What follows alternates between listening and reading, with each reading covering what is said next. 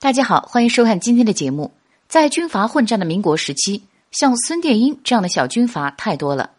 他本来也是一个无名之辈，却因为一夜之间到了乾隆皇帝的御陵和慈禧太后的定东陵而被人唾骂，成了民国历史上一个臭名昭著的盗墓贼，至今仍让人不齿。我们都知道，孙殿英夜盗清东陵是为了得到墓中陪葬的大量稀世珍宝，而明十三陵作为明朝皇帝的陵寝，里面的陪葬品自然不会比清东陵中的差。他为什么没有去盗呢？首先，挖十三陵名不正言不顺。孙殿英为了混一个好出身，一直都爱称自己是明朝兵部尚书兼东阁大学士孙承宗的后人。这位孙承宗曾当过明熹宗朱由校的老师，后来在抗击清兵时壮烈殉国，整个家族也全部战死，满门忠烈。但是民间传说，有个仆人带着小少爷躲过屠杀，孙家的血脉得以延续。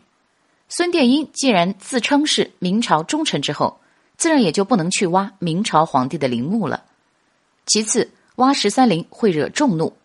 清朝的统治者是满族人，民间的老百姓一直对他们的野蛮入侵和腐败统治耿耿于怀。孙殿英到了清东陵，只是惹怒了殉清皇室和满族遗老，在上下打点了之后，事情也就不了了之了。但是明朝就不一样了，它是历史上。最后一个由汉人统治的封建王朝，在老百姓的心中意义重大。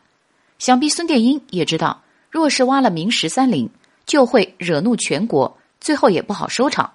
另外，孙殿英负责清剿匪患、驻扎部队的地方，离清东陵只有一山之隔，而明十三陵在北京昌平，北京又是阎锡山的地盘，他还没有胆量去挖，更不会舍近求远了。